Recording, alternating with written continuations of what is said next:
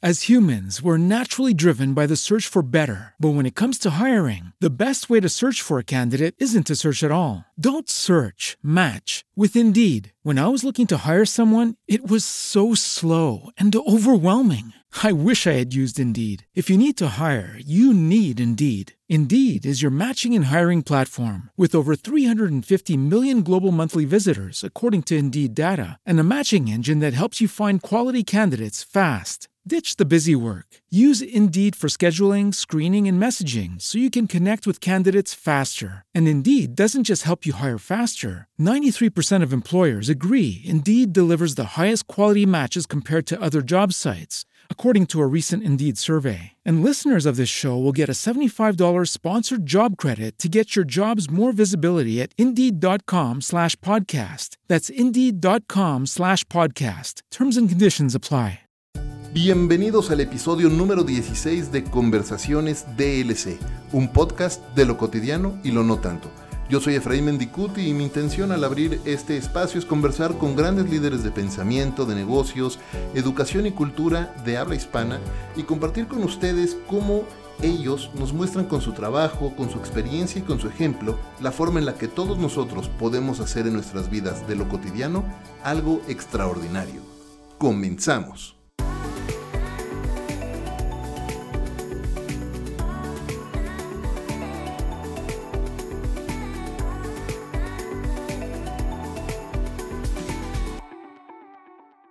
Todos tenemos muchísimas historias que contar sobre nuestras vidas, algunas entrañables y otras que quisiéramos dejar atrás, pero todas sin duda contribuyendo a hacernos las personas que somos hoy. De finales y de reinicios y de volver a comenzar es algo que mi invitado hoy tiene mucho que platicar.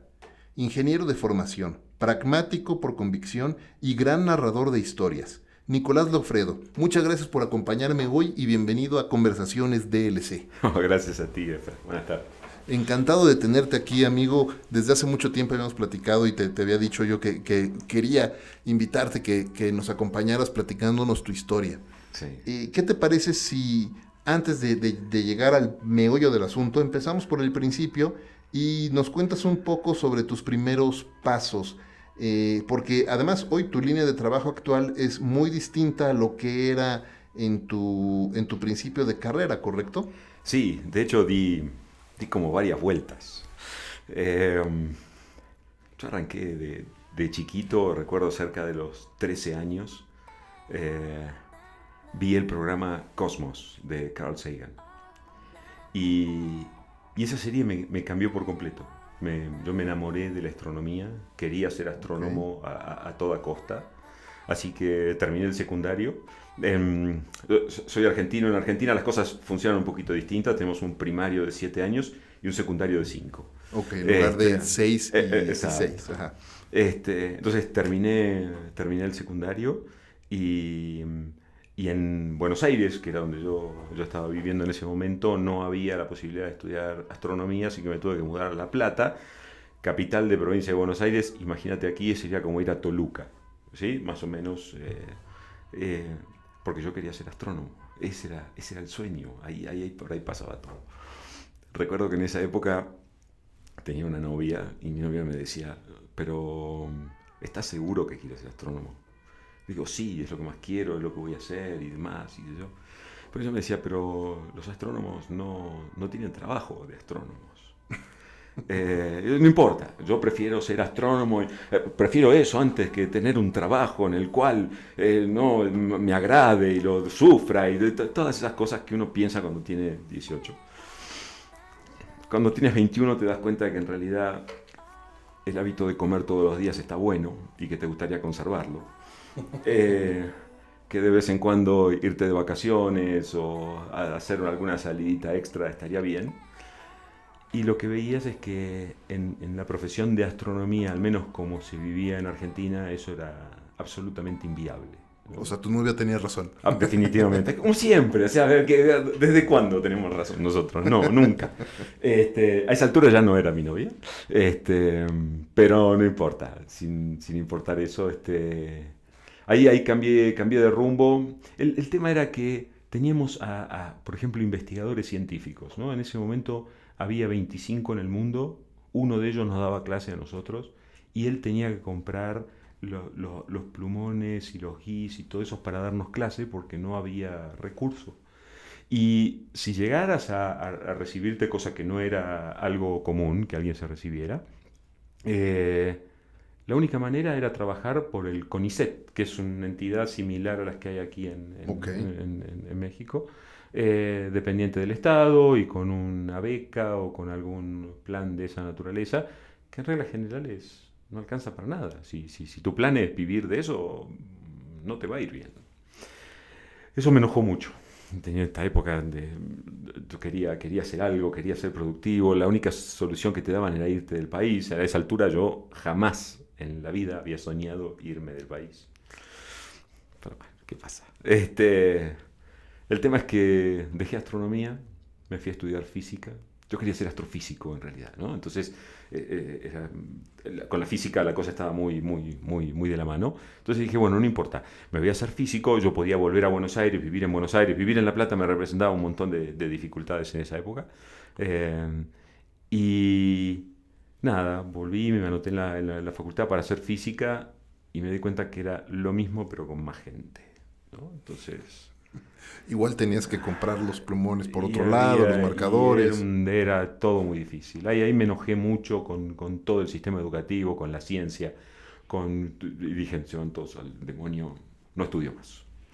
este, y yo tenía, tenía en casa una, una computadora, que, que, en ese momento obviamente no eran comunes, te estoy hablando de el año 1991, 92, no era tan popular que alguien tuviera una computadora en su casa, pero yo tenía uno y, y empecé, empecé a, programar. En realidad yo venía programando un poquito antes, ya, con astronomía eh, había que hacer algunos cálculos y, yo usaba la computadora para, para, para, para, ayudarme con esos cálculos, daba algunas clases en casa, entonces ahora que me deshice todo esto dije, bueno, me voy a poner y me voy a jugar con la computadora.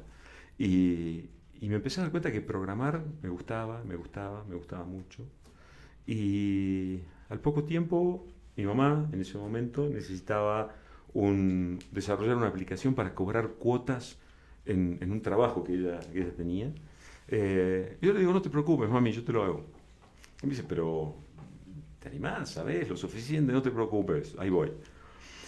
Y terminé desarrollando toda la aplicación para el cobro de... Esto era, para era, un, golf y yo tenía que cobrar las cuotas de los jugadores que salían a, jugar, ¿no? Entonces armé un pequeño desarrollo. Cosas de la vida, un día una amiga de mamá, llega al club y dice, oh, ¿quién te hizo esto? Ah, fue Nico, oh, qué loco. Ya era un eh, desarrollo en base web, entonces. No, no, ah. te estoy hablando de OS, pero desarrollado con Quick Basic Allá atrás te estoy hablando. No, no, no. La, web, estamos hablando de 91, 92. Eh, si no había empezado, andaba por ahí. estaba por ahí, ¿te acuerdas? Ya había algunos chat por ahí. Pero, pero había muy, muy, muy, muy poquito. Este, y nada, esta mujer resulta ser que tenía una empresa de, desarrollo de sistemas, le dice que me venga a ver, y fui, hice un pequeño examen y empecé, empecé a trabajar enseguida. Eh, al poquito tiempo con, mis compañeros de trabajo veía que ellos hablaban de motores de base de datos, índices y demás, y yo no sabía de qué cuernos estaban hablando. Entonces me acercaba y preguntaba y, me terminé dando cuenta que las que esas cosas de las que ellos hablaban, yo las había tenido que crear eh, sin saber, sin tener los fundamentos, sin tener nada.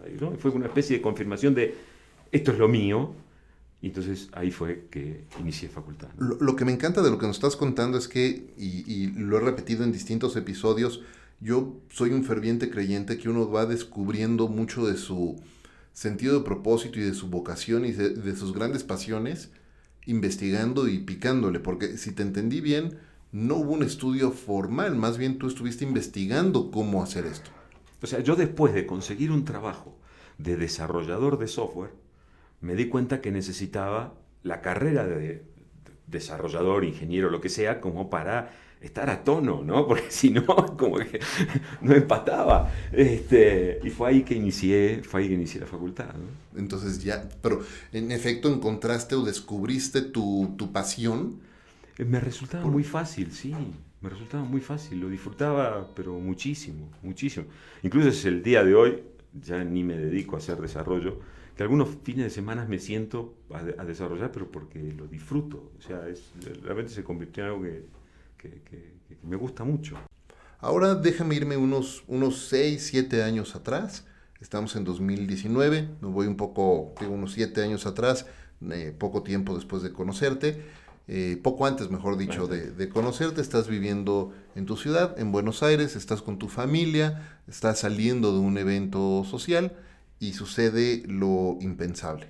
Platícanos, ¿qué pasa y cómo te cambia la vida en ese momento? Ok, fue un suceso eh,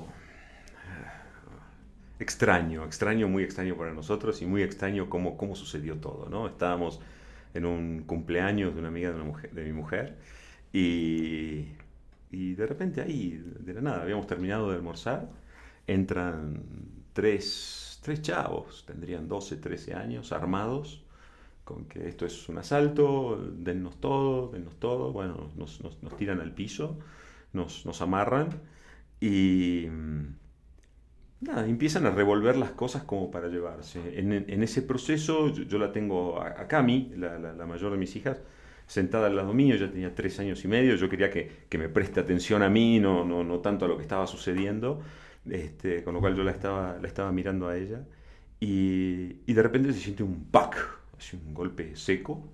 Eh, en ese momento yo estaba acostado en el piso, atado, eh, no, no, no, sabía el origen del, del, del ruido en sí, del sonido en sí, pero lo que sí siento es como si a mí me hubieran dado un cachetazo. ¿No? Esta este fue la, la primera reacción. Lo segundo que siento es un ardor en la cara, como si me hubieran quemado con un, con un cigarro. Era, era, una cosa media rara, porque yo estaba en el piso, no había ninguna... Pero de repente empiezo a ver sangre y sangre y sangre. Y uno empieza a hacer cuentas, ¿no? Yo creo que esto debe una fracción de segundo, pero para mí duró como un, no sé, media hora. Este, este estar asociando el, el sonido con el ardor, con el impacto, con la sangre. Y en un momento llegué a una conclusión tengo que ser yo, fue la, la, la conclusión, ¿no? Entonces, me, me, tienen que haber pegado a mí, y si me pegaron a mí, estoy herido, pero no me siento mal. O sea, a ver, un herido de bala tiene que estar mal casi por definición. Eh, y resulta ser que yo no, no me sentía mal, yo me, me, incluso me sentía lúcido, era, era una experiencia un poco, un poco extraña. El tema es que sí, me habían pegado un tiro en la cara. Eh, y yo todavía no caí en cuenta, ¿no? Esa era, esa era un poco la, la, cosa. Eh, bueno, estos, estos chavos nos, nos, siguen robando, incluso en un momento Cami, de vuelta que estaba al lado mío, le dice a uno de ellos, déjalo a mi papá que está lastimado, y nada, no, nos terminaron de sacar las cosas y se fueron. Eh, todo eso fue bizarro, pero lo que vino después fue más bizarro todavía. Aquí voy a hacer un paréntesis. Yo esta historia la conozco. Si de repente escuchan que me río, no es por falta de empatía, sino porque Nico es, les decía, un gran narrador de historias y la manera en la que lo narra es, es un poco eh, simpático. Bueno, el punto es que, o sea, obviamente en el momento la, la desesperación era total, había un susto. Eh, por, toda la situación, por lo atípico de la situación, uno est no está preparado para manejar estas, estas cosas, y menos cuando tienes una bala encima, ¿no? O sea, no fuimos entrenados para eso, por decirlo de alguna manera. Eh, pero hoy viendo cómo se desarrollaron las cosas, eh, yo, yo, prefiero tomarlo ya con un poco más de, poco más de humor, ¿no? Eh, bueno, en su momento dimos aviso a los vecinos, los vecinos llamaron a la policía, pedimos ambulancia. La ambulancia nunca llegó, por esas cosas de la vida. La policía no quiso entrar al, a la casa. Eh, tampoco sé por qué, pero eso es parte de lo que sucedió. En un momento llega un vecino diciendo que era médico, entonces me mira un poco, enseguida me hace sentar, me, me, me sujetan con una, con una toalla este, en la cara, como porque estaba sangrando realmente eh, mucho, mucho, mucho, muy claro. Este, y, la idea fue, bueno, ok, eh, no parece demasiado profundo, seguramente debe haber habido un roce, esto no, debe ser tan terrible, etcétera, etcétera. Entonces, bueno, busquemos el proyectil, porque si rozó el proyectil tiene que estar en algún lado. El tema es que el proyectil no aparecía. La amiga de mi mujer se puso a barrer para, para ver si lograba encontrar el proyectil. No lo encontramos. El tema es que después de un rato, eh, ya sin ambulancia, sin la policía en el lugar, decidimos, decide Marina llevarme hasta, Marina, mi esposa, decide llevarme hasta, hasta un hospital. Entonces le pedimos a la, policía que nos escolte porque no conocíamos eh, la zona. La policía al principio se niega, pero después termina accediendo. El tema es que nos va escoltando hasta una zona de una villa de emergencia, una zona difícil, carenciada, ¿no? La zona donde uno casi ni quiere estar, ¿no? ¿Como una ciudad perdida acá? Eh, sería una cosa. Un barrio, un barrio de mala... Esto difícil, ¿no? Donde uno no, puede decir nada al principio, pues no, es la clase de lugares en la que uno está cómodo, ¿no? este, y veníamos por medio de eso y, el, la patrulla se detiene. Nos ponemos a la par y, viene la pregunta de, eh, oye, ¿cómo, ¿cómo seguimos? Van a pensar que son efectos especiales, pero no, hay una patrulla que afuera haciendo, haciendo de las suyas. Claro, no, sí, nos están escoltando. Este, mm, entonces, nada, nos, dice, nos dice el poli, nosotros hasta aquí llegamos, eh, sigan. Here's a little known fact. Almost half of all waste generated in Montgomery County comes from businesses, organizations, and government facilities. Reducing the amount of waste in your workplace will have a positive impact on our environment. It can also save you money on your disposal costs. Reducing waste and recycling at your business is easy to do and is the law in Montgomery County. Make it your business to recycle right. Learn more at montgomerycountymd.gov slash recycle right or call 311. It is Ryan here, and I have a question for you. What do you do when you win? Like, are you a fist pumper? a woohooer, a hand clapper, a high fiver. I kind of like the high five, but if you want to hone in on those winning moves, check out Chumba Casino. At ChumbaCasino.com, choose from hundreds of social casino style games for your chance to redeem serious cash prizes. There are new game releases weekly, plus free daily bonuses. So don't wait. Start having the most fun ever at ChumbaCasino.com. No purchase necessary. BGW. Void were prohibited by law. See terms and conditions. 18 plus. Ustedes. Y digo, pero ¿y cómo llegamos hasta el, hasta, hasta, el hospital? Ah, no se preocupen, vaya hasta, hasta, el segundo árbol, doblan a la izquierda, vuelven a doblar a la derecha, vuelven...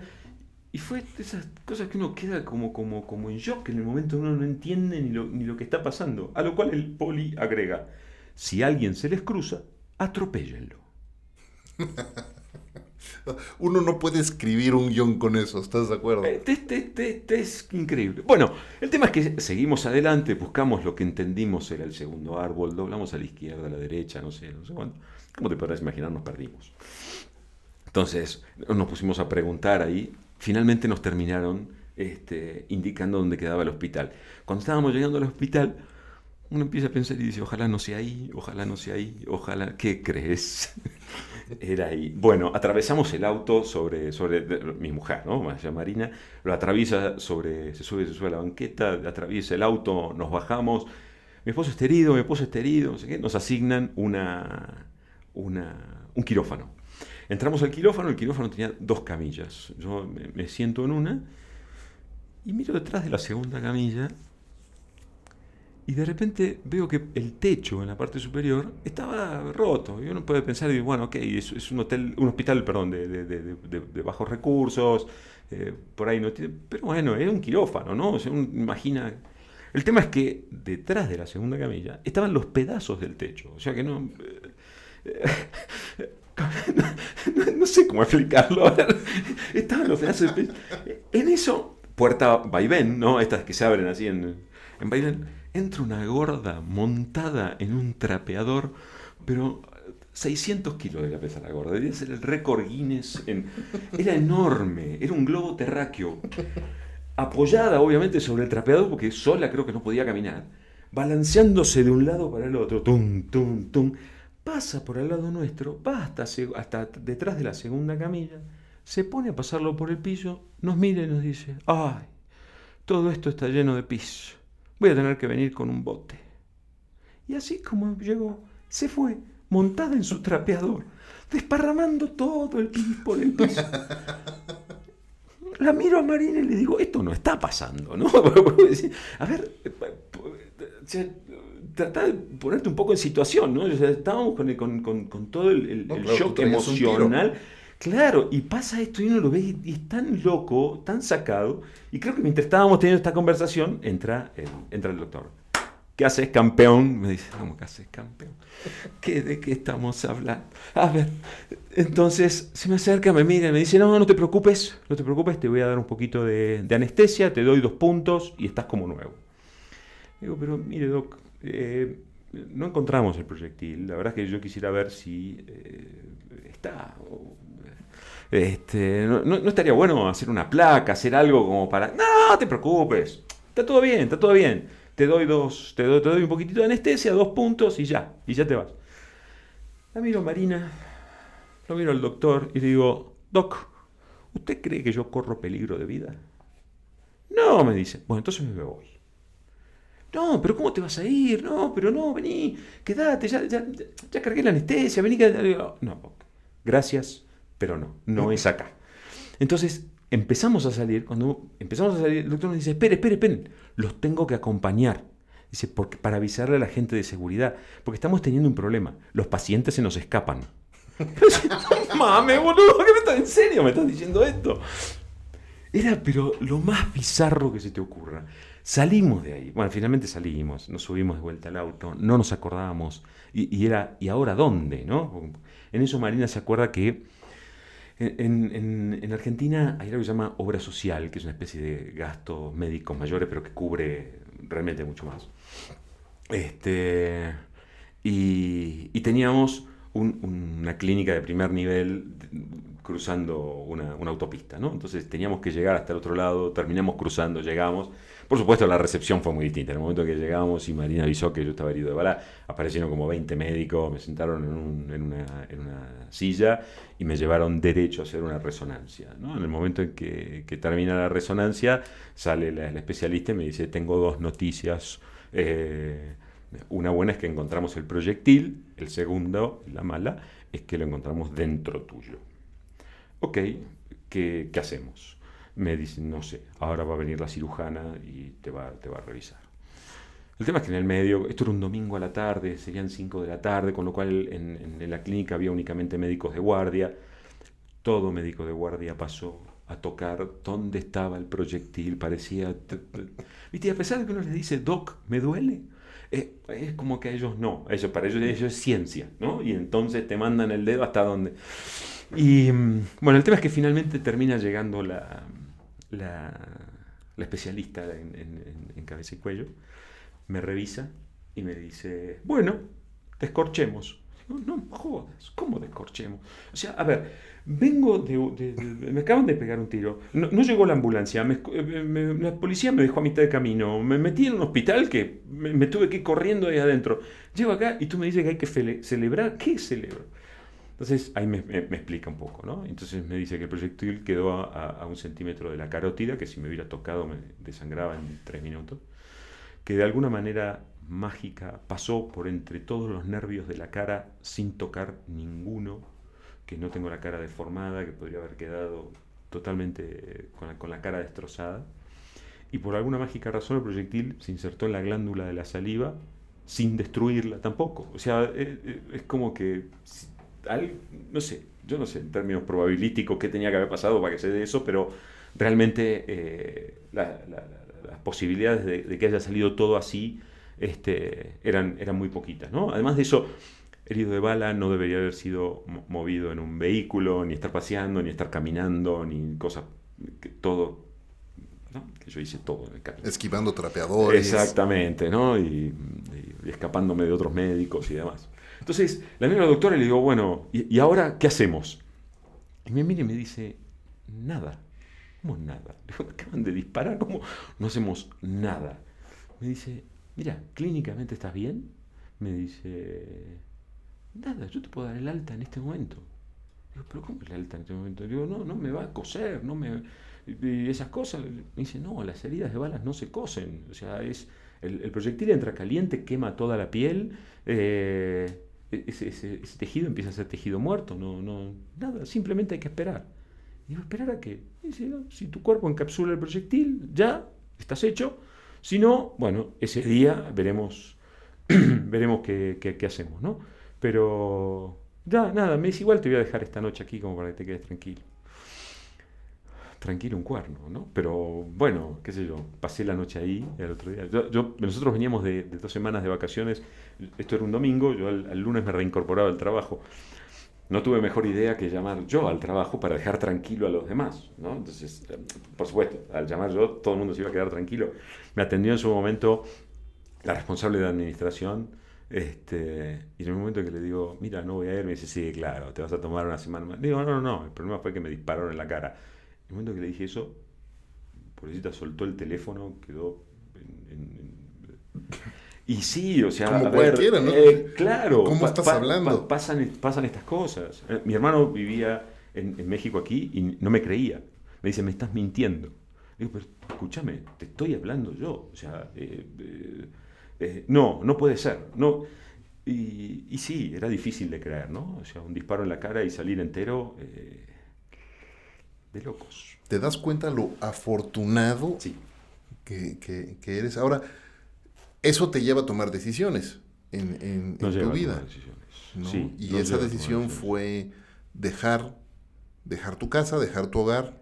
Eh, pasó algo antes, pasó algo antes.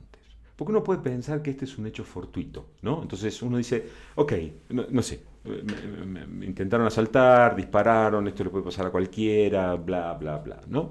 Y, uno en, un primer momento medio como que hasta, hasta lo toma de ese modo, ¿no? Ok, tuve mala suerte, entre comillas, este, de que ocurriera esto. Pero en, el tiempo que siguió eh, em, empezó a haber un montón de asaltos en, la zona donde vivíamos. Eh, habían secuestrado a, un vecino que vivía tres pisos más arriba nuestro. Eh, era como que había muchas cosas saliendo mal en, ese entonces. Em, Cami y Valen, mis dos hijas, las dos iban a un colegio que estaba muy cerquita de casa. y yo tenía, pero un miedo fenomenal a que Marina me llame a la oficina en el horario del mediodía. Pues yo dije, ok, pasó algo, ¿no? Este, afortunadamente nunca pasó nada. Pero sí empezó a nosotros esta idea de eh, esto no está bien, no, no estamos viviendo tranquilos, estamos viviendo con mucho miedo, eh, busquemos una alternativa. La primera alternativa fue, ok, vamos a vivirnos al interior o, o mudémonos, pero por supuesto conservando el hecho de vivir en Argentina. Cuando nos pusimos a averiguar nos dimos cuenta que la cosa no estaba mejor en, el interior o dependía mucho de la suerte del lugar a donde llegabas. Y, entonces empezamos a considerar el exterior. Por supuesto la primera opción era Uruguay, pues estaba muy cerquita. Pero después nos dimos que, en, términos de, conseguir oportunidades laborales también iba a estar muy difícil. Como te decía antes, mi hermano vivía aquí en México, me ofrece, vente a México yo digo, pero me estoy yendo de la inseguridad México, ¿en serio? es una broma, ¿no? Este, y me dice, no, no te preocupes, vas a estar aquí en Ciudad de México, vas a estar bien, eh, no vas a tener problemas. Hicimos una prueba, vinimos tres meses y México me encantó. La verdad es que me, encantó, nos enamoramos de México y bueno, volvimos a Argentina con ya, ok, nos vamos, ahora sí, y ya nos, nos quedamos aquí, ¿no? fue volver a empezar. Definitivamente. ¿Qué, tan fácil, ¿Qué tan fácil fue volver a empezar? Porque cuando, cuando uno llega con un trabajo, cuando de repente, no sé, algunas personas las expatrian, ¿no? Y les dicen, la, empresa para la que trabajas te va a mandar a algún lugar y ya tienes el trabajo asegurado, tu ingreso asegurado, a veces para muchos hasta casa asegurada. Sí. Eh, pero, pero en tu caso y aún cuando venías con tu hermano, eh, de todas maneras fue un, una experiencia de, experimentar todo nuevo. De repente un día llegas y es casa nueva, cama nueva, eh, estufa nueva. Eh, y que tu círculo social también está muy reducido ahora, ¿no? Porque ahora eh, al único que yo conocía era mi hermano y, y, la cosa estaba muy acotada ahí. Si bien yo empecé a trabajar con él, no era en algo a lo que yo me dedicara habitualmente. Entonces también era eh, eh, empezar a desempeñarme en, nuevas funciones, con la necesidad de al mismo tiempo no solo desempeñar nuevas funciones, sino acomodar toda tu vida a un nuevo lugar. O sea, no conocías, ¿cómo se llamaba? Las dos calles más allá de donde tú vivías, ¿no? O sea, estaba todo muy, muy, muy cerrado al principio hasta que uno le empieza a encontrar un poco la, vuelta. Me, recordaste una, una anécdota de una, una compañera de trabajo que se mudó de Colombia a la Ciudad de México eh, y un día me dice, oye, es que tengo una junta en el Holiday Inn. Sí. Dice, pues ¿en cuál? ¿No? ¿Y claro. con quién? ¿Por qué Holiday Inn? Pues no sé, un, pues ahí en el Holiday Inn. No, bueno, pero Holiday Inns hay... O sea, es un hotel de cadena, debe de haber no sé cuántos nada más aquí en la Ciudad de México. ¿A dónde vas? No, pues voy a tal empresa. Ah, Guadalupe Inn, la colonia, no Holiday Inn. y bueno, esas cosas. Y bueno, pero es hasta que uno también le va tomando un poco el, el ritmo a, a- a las cosas, ¿no? Eh, yo he tenido una relación siempre muy, muy, muy distante con mi hermano, con lo cual venir a trabajar con él eh, no era nada, na- nada fácil, lo sabíamos, pero era más el espanto que teníamos de seguir donde estábamos que lo, lo que la dificultad que esto pudiera representar, ¿no? Claro. El tema es que después de estar un tiempo trabajando con mi hermano, eh, se nos hizo difícil también estar con él. Con lo cual decidimos abrirnos. Y ahí sí, quedamos en México, solo. Yo tenía un teléfono, no tenía ni un solo contacto. Porque encima con mi hermano terminé y terminé peleado, con lo cual eh, no es que lo llamaba para... No, no, no, terminamos peleados y terminamos mal. Entonces, yo no tenía un solo contacto. Si tenía que cuidar a las nenas un día, no tenía con quién. Nos miramos con Marina ese día fue, ¿qué hacemos? ¿Nos volvemos o nos quedamos? No nos volvemos, fue la decisión. Así que nos quedamos. O sea, era, era más el, el- el- el- el tema de, de volver que, que- que el tema de quedarnos. ¿no? Y a partir de ahí empezamos, empezamos, yo creo que si antes habíamos arrancado de cero, acá fue más de cero. Porque... Claro, porque además fue dar pasos hacia atrás, ¿no? Sí, sí. ¿Cómo, ¿Cómo va cambiando tu vida en pareja o cómo se refuerza, o cómo cambia ¿no? la, la- la vida en familia y la vida en pareja también eh, para mantener una unión fuerte, cercanía? Mira, es, es fabuloso lo que pasó. Yo siempre había tenido una muy buena relación con mi mujer. Claro, yo no estaba en casa, porque yo trabajaba desde temprano, volvía tarde a la noche, y entonces eh, estábamos un ratito, los fines de semana, y sé yo, todo esto era fácil. Pero ahora de repente Hello, it is Ryan, and I was on a flight the other day playing one of my favorite social spin slot games on chumbacasino.com. I looked over the person sitting next to me, and you know what they were doing?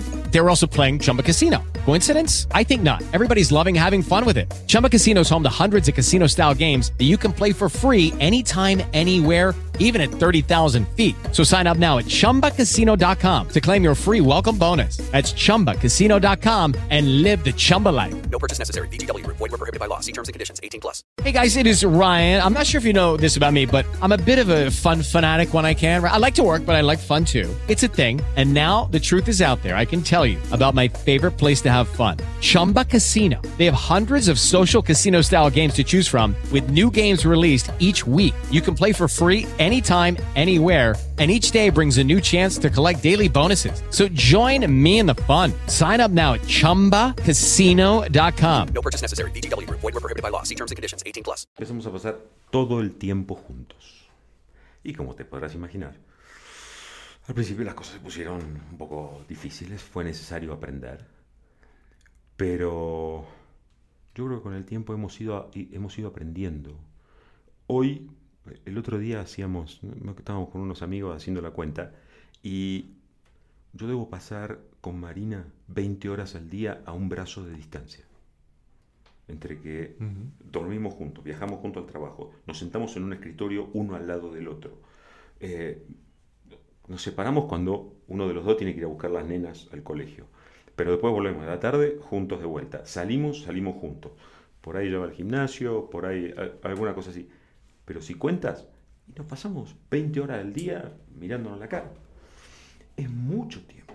Es mucho tiempo en una relación y mágicamente la hemos hecho andar. Yo creo que a veces el- la necesidad hace que uno la haga funcionar, ¿no? Yo hice terapia. Yo soy argentino, vos sabés que los argentinos todos hacemos terapia. Por, Ah, no, no- no sabía. No sabía. Sa- sabía muchos clichés Hay, una y zona así, pero no- no el de la terapia. En general a mí me han, me han, me han- se han burlado bastante del hecho de que, de que hacemos terapia, porque todos los argentinos se supone que hacen terapia. Bueno, yo, yo sí he hecho terapia. Y, mm, Y cierta vez, haciendo terapia, me cayó una de esas fichas, viste, que te caen. Y de repente yo descubrí, y te digo, fue como si hubiera abierto un cajón y lo hubiera encontrado ahí adentro, ¿no? Yo descubrí que no importa qué me pasara, yo me iba a poder recuperar. Era como una certeza en mi interior, ¿no? Yo decía, me puede sacar todo, me puede cortar las piernas, me puede... Si respiro, yo me recupero. Era una convicción muy, muy, muy fuerte, muy ¿En qué. ¿En qué momento fue eso? ¿Cuándo te diste cuenta de esa... Esto fue en un momento en el que yo estaba tratando en terapia temas de separación de mis padres. Mis padres se separan cuando yo tenía 18 años de una muy mala manera porque no se separan. Mi padre decide irse y ya, ¿no? Fue una y nos toma a todos un poco hasta, hasta por sorpresa. Eh, hizo un montón de cosas que no debían hacerse y que si de todas maneras hubiera querido hacerlas, las tendría que haber hecho de otro modo. ¿no? Entonces, eh, también la imagen de, de, tu padre como héroe, ídolo, superhéroe, el que lo puede todo, el que lo sabe todo, se vino en picada y hubo que reconstruir eh, mucho a partir de ahí.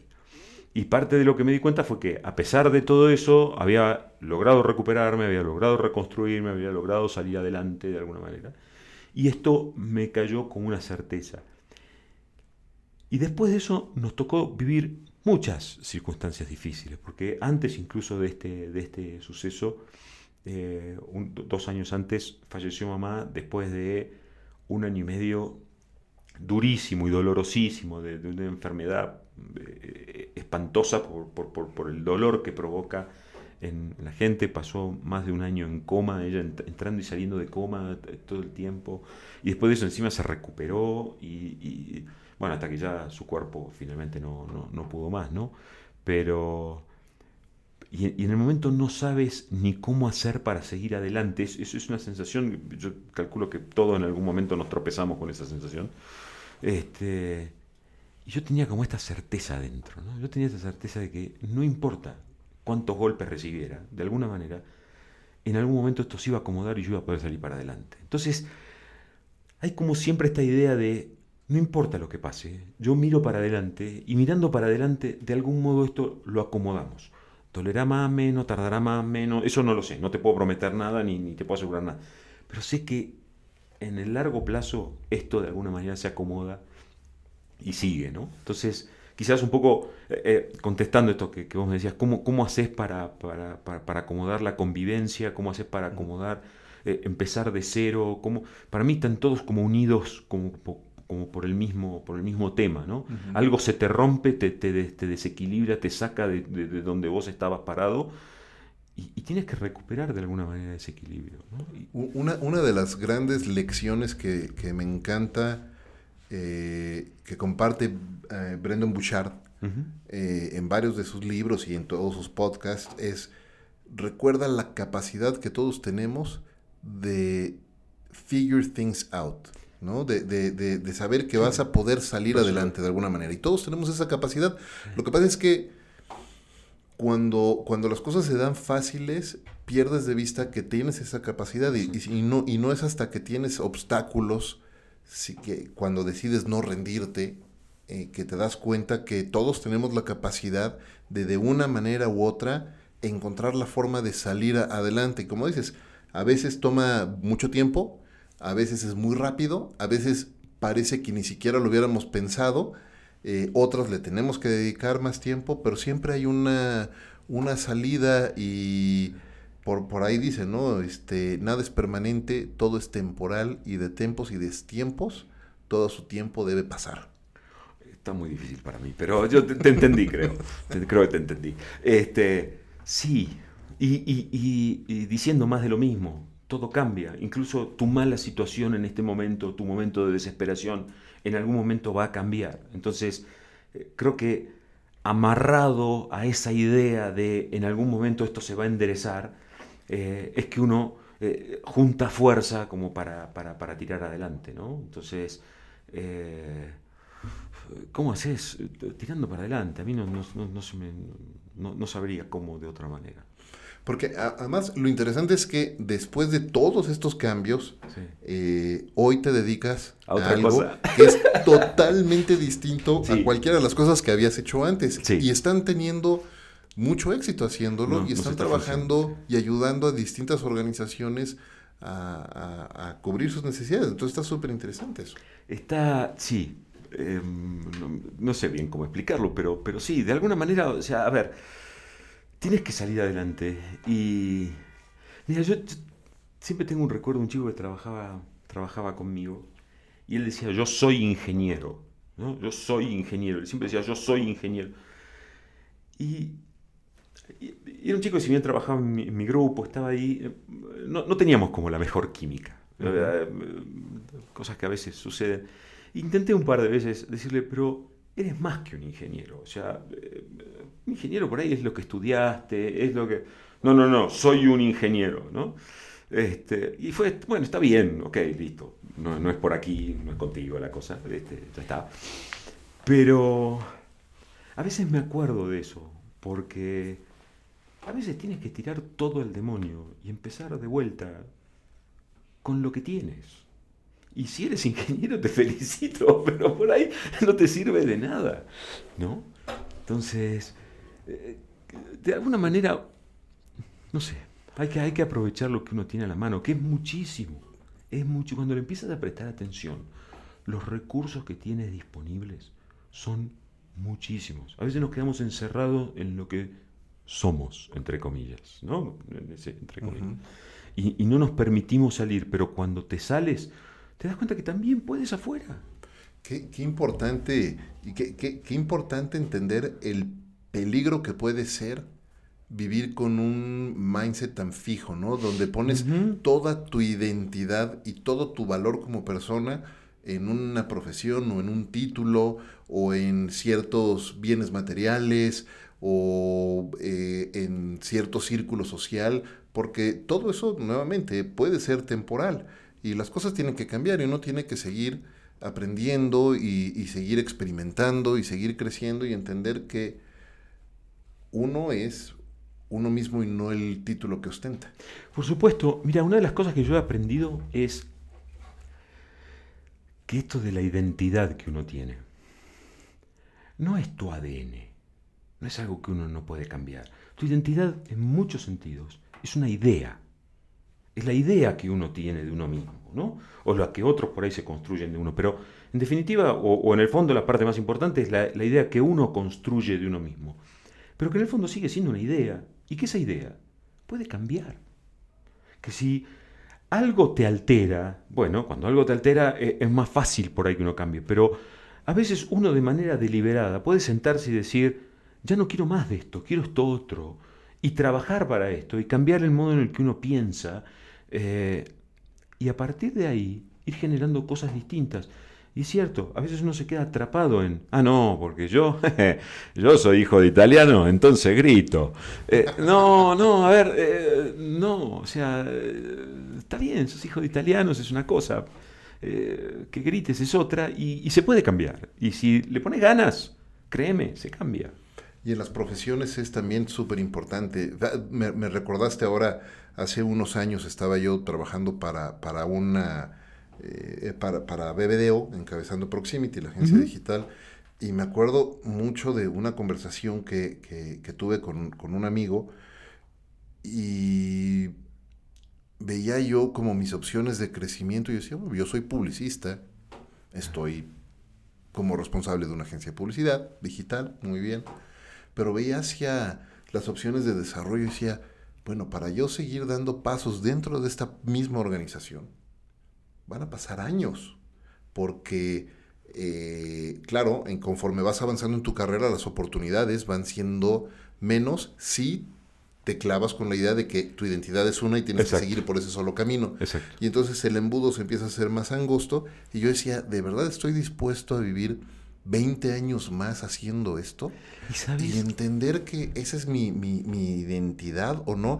Y eso me sirvió justo para digerir eso en, en ese momento, esa situación, y entender que no era el camino que quería seguir, Claro. porque, pues sí, soy publicista de formación o, eh, eh, o de profesión, pero quería seguir haciendo otras cosas y pude hacer ese giro, regresar al mundo de la, de la tecnología, y ahora después de unos años de estar en el mundo de la tecnología de nuevo, empezar a pensar, bueno, cuáles son las otras cosas que me gustan y retomar el tema del podcasting, el blogging y hacer otras cosas, porque empiezas a abrirte a distintas eh, posibilidades porque entiendes que tu identidad no es precisamente una sola cosa. Exacto. Y a veces esa identidad incluso ni siquiera es algo que tú construiste. Porque tú vas a la universidad y sales como ingeniero y tú crees que eres ingeniero. Y, te lo creíste. No, no fue algo que construiste tú. Ok, tú construiste, estudiaste la carrera, recibiste, está todo bien, pero de alguna manera muchas veces en, ay, e- este chico qué simpático que es, ay, él es tan gruñón, y él está en no sé qué, y él está... Y, y de alguna manera son otros quienes fueron condicionándote o marcándote y fueron hacerte creer que tú eras de determinada manera o que tú no podías, ah, tú eres siempre el serio, ¿qué estás haciendo una broma? Eh, algo te debe estar pasando. Y estas son conversaciones que a es veces uno ha escuchado siempre, ¿no? Entonces, de alguna manera el entorno también te va definiendo. Y esa definición no es, yo creo que no es real en términos de que no es absolutamente genuina, no, es, no, no nace de lo que uno es, porque uno suele ser mucho más que eso. Totalmente. ¿No? Qué, qué importante aprender a que no te metan a una sola caja y no meterte tú en, una, en una sola caja. Nico, vamos avanzando ya, Sí, acercándonos a la recta final de, de conversaciones de LC eh, de este episodio. Pero antes me gustaría hablar un poco sobre cómo le has ido dando forma, tanto con tu familia como tú eh, en lo individual, a tu día a día, porque hoy tienes una, una, una forma de vida donde te permites estar trabajando, tener a tu familia de cerca, eh, estar para tus hijas, eh, y a lo mejor antes estabas todo el tiempo en la oficina Sí. y hoy estás muy cerca, sí. muy cerca de tu familia, y eh, yo creo que dentro de los grandes no negociables, por lo menos en mi caso, para mí lo número uno es la salud, número dos y casi es 1.2 eh, junto con la salud es mi familia y siempre va todo eso por, por, por delante, ¿no? Eh, ante cualquier decisión. ¿Qué hábitos, qué rutinas has ido desarrollando en estos años que te ayudan precisamente a, a, a poder vivir mejor y hacer este estilo de vida que has creado en estos últimos varios, años? varios cambios hubo. Eh, yo habitualmente cuando estaba en Argentina me levantaba a las 8 de la mañana, llegaba a las 10 a la oficina, trabajaba hasta las 8 de la noche, de 10 a 8 de la noche. A las 9 llegaba a casa, comía con mi mujer, mi mujer y mis hijas iban a dormir y yo me sentaba a trabajar hasta las 4 de la mañana. Wow. Ese era un día normalito mío. Fines de semana, por supuesto, cada ratito libre me sentaba a trabajar. Eh, y yo creí que lo que estaba haciendo estaba bueno. No Porque ese entendía era el camino. nada, claro, claro. Porque ese era el camino. Porque eso era lo que había que hacer. Porque había que romperse el alma trabajando. Porque cuando llegué a México las cosas cambiaron. Eh, la necesidad de estar con mi familia surgió más de vuelta por necesidad que por una decisión inicial tomada. De repente estábamos con mi mujer los dos trabajando en casa, con lo cual a fuerza las nenas estaban en casa. Y empecé a apreciar todo eso que me había perdido. Entonces era genial que aun cuando yo estuviera en la habitación de al lado, yo podía salir y ayudar a mi hija con una cuenta, un problema, a resolver algo, o simplemente ella me mostraba lo que estaba haciendo. Y, y eso cambiaba por completo mi relación con ella, mi relación respecto al trabajo, eh, cambiaba todo, cambiaba todo. Entonces fue, ok, no quiero más trabajar en una oficina, quiero eh, trabajar en casa, me, me- gustó esto, quiero hacer esto. Eh, y así fue hasta el año pasado, donde por cuestiones ya de crecimiento sí nos vimos en la necesidad de una- ir a una piscina. Entonces tomamos la siguiente decisión, las nenas vienen a la oficina con nosotros y seguimos, seguimos estando juntos, ¿no? Entonces, eh, yo creo que eso ha sido, ha sido increíble, estar más tiempo con ellas. La, la- la- la familia para mí se ha convertido en el, casi te diría que en el eje de todo. Eh, yo siento que, que- que ellas, tanto Marina como Cami y Valen, son, son mi refugio, ¿no? Es el lugar donde yo encuentro paz en el mundo. Vos podés tener problemas con todo el mundo, dificultades en todos lados, pero llegas, llegas con ellas y es como que estás seguro, ¿no? Estás a salvo. Es, es una sensación eh, casi de, de- de volver a cargar pilas. Entonces, tenerlas todo el tiempo al lado te, te mantiene vivo, ¿no? Cambiemos el horario de trabajo. eh, ahora tra- trabajamos de 8 a 5. Eh, me voy a dormir casi a las 9 y media de la noche, cosa que antes era la hora a la que cenaba y, y- y me ponía a trabajar de nuevo, ¿no? ¿Qué, Eh, qué- qué hubiera pensado el Nico de hace 8, 10, 12 años No. del Nico de ahora viendo que se iba a dormir a las 9, de, que, que llegaba de su oficina a las 5 de la tarde y se iba a dormir a las 9? Pero dame un segundo, me estoy levantando cuatro y media de la mañana tres veces por semana a meditar y hacer ejercicio. Créeme, nunca, nunca se me hubiera ni imaginado que era posible. No es que si me lo preguntabas te decía, no, no, no, no, era un impensable. Y, y- y hoy lo estoy haciendo. Entonces, de repente, tengo espacio para mí, tengo espacio para, para- para hacer actividad física, me estoy cuidando, bueno, de hecho lo fui a Novoa, gracias. Este, y y- y hay, hay todo como una nueva toma de, de- de entender que no sirvo yo en mi trabajo, ni voy a brindar lo mejor de mí, si yo no estoy bien, física, mental, psicológica, espiritualmente, necesito acomodarme ahí adentro. Lo cual también representó un volver a acomodar algunas cosas, ¿no? Porque fue, ok, hay que hacer dieta, híjole. Ay, justo ahora, bueno, ah, pero hay que hacerlo y hay que hacerlo, y hay que hacerlo, y, cuando uno empieza a entender lo que en realidad eso te hace bien y te termina, y me siento mucho mejor, tengo más energía, y, y mi mujer me dice, pero no estás arruinado, te levantás cuatro y media, no te explico, estoy hecho una tromba. Me voy a dormir nueve y media porque sé que me tengo que levantar al otro, pero tengo una energía dentro que exploto. Es, es- fíjate que yo lo pongo hoy en términos, tú sabes que yo igual tengo una práctica donde todos los días me levanto 5 de la mañana, eh, hago una, una, una serie de, de- de ejercicios, entre tantos eh, una lista de agradecimiento de todas estas cosas por las que todos los días estoy profundamente Eso, eso agradecido es, con la vida. interesantísimo, yo también empecé con eso, y es genial. Es maravilloso porque Que- pones en proporción y te das cuenta lo afortunado que eres todos los días. Eh, hago ejercicio, corro, normalmente corro entre 3, 4 kilómetros diarios, hago, eh, hago una rutina de ejercicio, eh, leo, estudio, todo eso antes de las 6.50 de la mañana, porque ese es mi espacio personal, son mis dos horas personales y, y también he ido aprendiendo a comer mejor, pero justo una cosa que, que creo que he ido aprendiendo, y esto lo he, lo he aprendido ah, por Angélica, por mi esposa, y, y- y las lecciones que ella me ha compartido, y ha sido no estar pensando en hacer dieta, sino en comer solamente aquello que me nutre, nada más. exacto. Entonces pierdes, cambias el concepto, en lugar de, en, en lugar de pensar en que te estás privando de lo, de, de- de lo rico, eh, aprendes a pensar que te estás premiando o premiando a tu cuerpo, a tu organismo, dándole lo que le va a hacer bien y, lo- y te va a hacer sentir mejor. Claro, te puedes seguir dando tus gustitos y seguir, por ejemplo, yo No, eso me encantan supuesto. los biscuits, te das tus gustos, pero tu enfoque es pensar en que solamente haces, solamente comes lo que te nutre. Y eso lo empiezas a extrapolar a otras cosas y entonces empiezas a pensar también, solamente voy a hacer Lo que me nutre. Exacto. Voy a hacer lo que me gusta, me voy a rodear de la gente que me hace sentir bien. Mira, yo creo que ahí hay una diferencia importante y es, hay un cambio en términos de cómo uno ve el, el- el- el tema en cuestión, ¿no? Yo iba a decir el problema, pero no sé si es un problema, pero cómo uno ve el, tema en cuestión.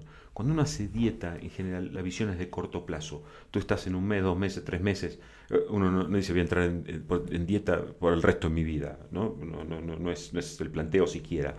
Eh, pero cuando tú dices voy a comer lo que me nutra, puede ser de ahora hasta tu último día. Todos los días de ¿no? tu vida. Entonces, hay, hay un enfoque más a largo plazo que tiene mucho más sentido con, con, con- con desarrollarte y, y con estar más sano y con estar más en equilibrio y estar eh, balanceado. Eh, yo creo que cuando uno es joven, no sé, uno está tan enfrascado en la carrera que no entiende lo que está pasando. ¿No? Uno está tan, tan enfocado en correr, correr, correr, correr, correr, correr, que uno no sabe ni para dónde corre. ¿no?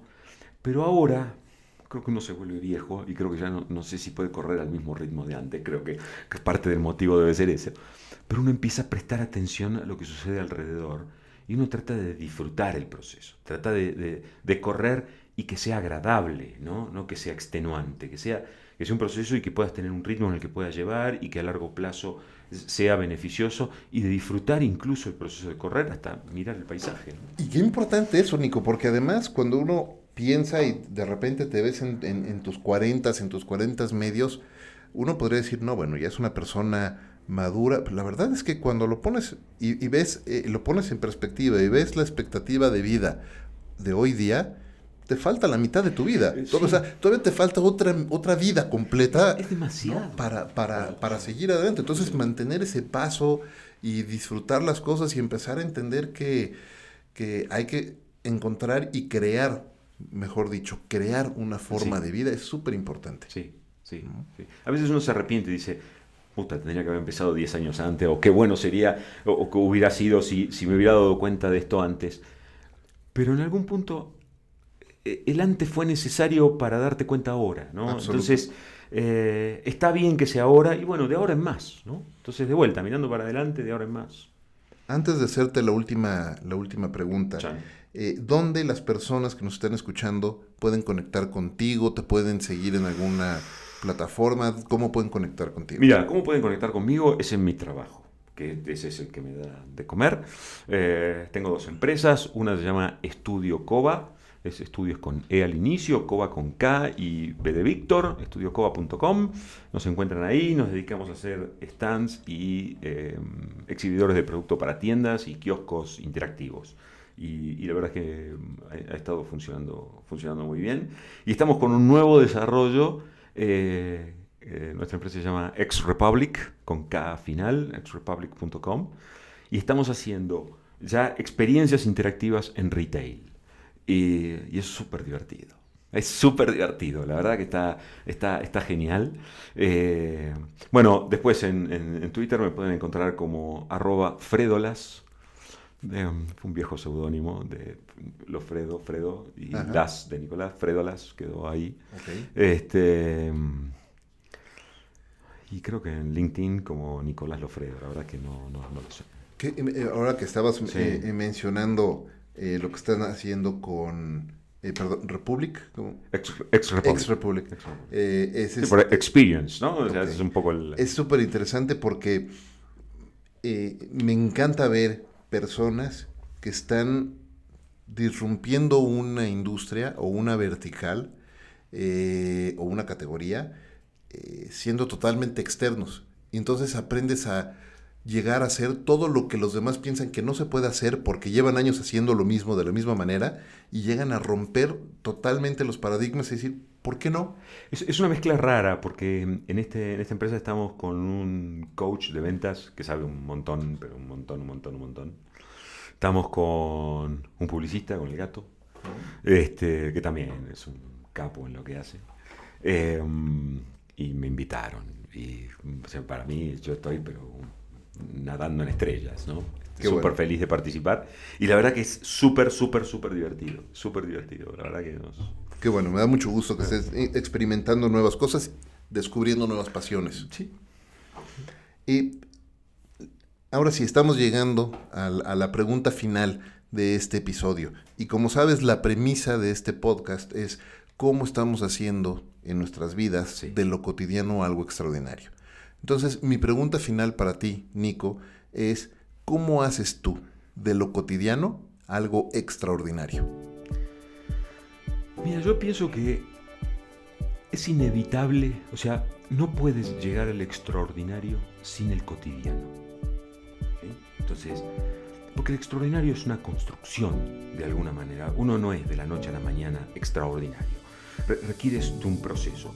Y el proceso es, es el cotidiano, ¿no? O sea, yo a veces me pongo a pensar y digo, uno ve jugar a, a Messi o a Ronaldo, o no sé, ves a Michael Phelps o a Usain Bolt o lo que sea, ¿no? Ves a cualquiera de estos que son verdaderamente extraordinarios. Y son extraordinarios para nosotros, que estamos mirándolo desde afuera, que no entendemos de qué Claro. se trata. Pero ellos son así todos los días. Y yo estoy seguro que Usain Bolt así rompió todos los récords del mundo. Cuando está sin presión, bien entrenado, sin los medios, sin el juego olímpico, debe incluso correr más rápido. El viento se debe dar vuelta y decir, este chingón, mira lo que hace. ¿Entendés? Y para él es cotidiano. Tú ves lo que hace Messi con la pelota. Y él no se sorprende, dice, no puedo creer lo que acabo de hacer. No, no, no. Para él es cotidiano. Pero así como es extraordinario para ellos, es extraordinario cuando te encuentras un matrimonio que tiene 40 o 50 años de casado. Y dices, ¡ah! ¡Qué maravilla! ¿eh? ¿Cómo han durado? ¡Qué maravilla! Lo que han trabajado. ¿Cómo mantenés 50 años de matrimonio? Porque las cosas no siempre van bien. A veces van mal y van mal. Y tienes que enderezarle. Y yo pienso con, con- con mi mujer lo que han sido los primeros dos años trabajando juntos. Fue de... Tenemos estilos muy distintos para hacer las cosas, ¿no? Y estábamos los dos haciendo fuerza para que uno vaya para el lado del otro. Y hasta que entendimos que cada uno tenía su modo y que podíamos acomodarnos y podíamos entender. Esas cosas es, es el trabajo constante. Cuando te ves una madre soltera eh, criando a sus hijos. Y extraordinario es cuando va a trabajar enferma, reventada, que no da más, todo para que sus hijos tengan. eh, yo, yo pienso eso, mi madre hizo eso du- durante un tiempo y fue, fue, fue increíble. Eso es extraordinario. Extraordinario es cuando uno no tiene nada, cuando la esperanza está en el piso, cuando sientes que nada vale la pena y te levantas y va de nuevo. Eso es extraordinario. Todos los días. Y eso es todos los días. Una, uno de los consejos que más eh, me gusta que dan, me parece que era eh, Magic Johnson y luego lo repite mucho eh, Robin Sharma, es practica tanto en tu trade, en tu, en tu trabajo, Sí. eh, en tu arte, practícalo tanto todos los días que llega un momento en el que haz- hagas ver lo imposible como algo muy fácil de hacer. Exacto. Exacto. Exacto. Muy bien. Nico, te agradezco muchísimo de verdad que, que me hayas acompañado hoy, que nos hayas acompañado hoy en Conversaciones DLC. Antes de, de- de de- de despedirnos Sí. de este ya decimosexto episodio de Conversaciones DLC, quiero... Muchas gracias. Eh, quisiera hacerte un reconocimiento, Nico, por ser un ejemplo de temple y de valentía y mostrarnos a todos nosotros que se puede volver a empezar y se puede ser muy exitoso una vez más. Muchas gracias por ese ejemplo. Gracias. De verdad, muchas Me gracias. parece que me queda grande, pero gracias. No, totalmente. eh, como se dice al César, lo que es del César. Eh, de verdad, gracias por ese ejemplo. Muchísimas gracias por acompañarnos. Y muchas gracias a todos ustedes, amigos, por acompañarnos también en este décimo sexto episodio de Conversaciones DLC. Gracias, como siempre, a Balance 22 por eh, abrirnos las puertas a- para grabar estos episodios. Y gracias, como siempre, a Ricolto Café por acompañarme en esta aventura de vida. Eh, yo soy Efraín Mendicuti, esto es Conversaciones DLC y los espero en el próximo episodio. Hasta la próxima.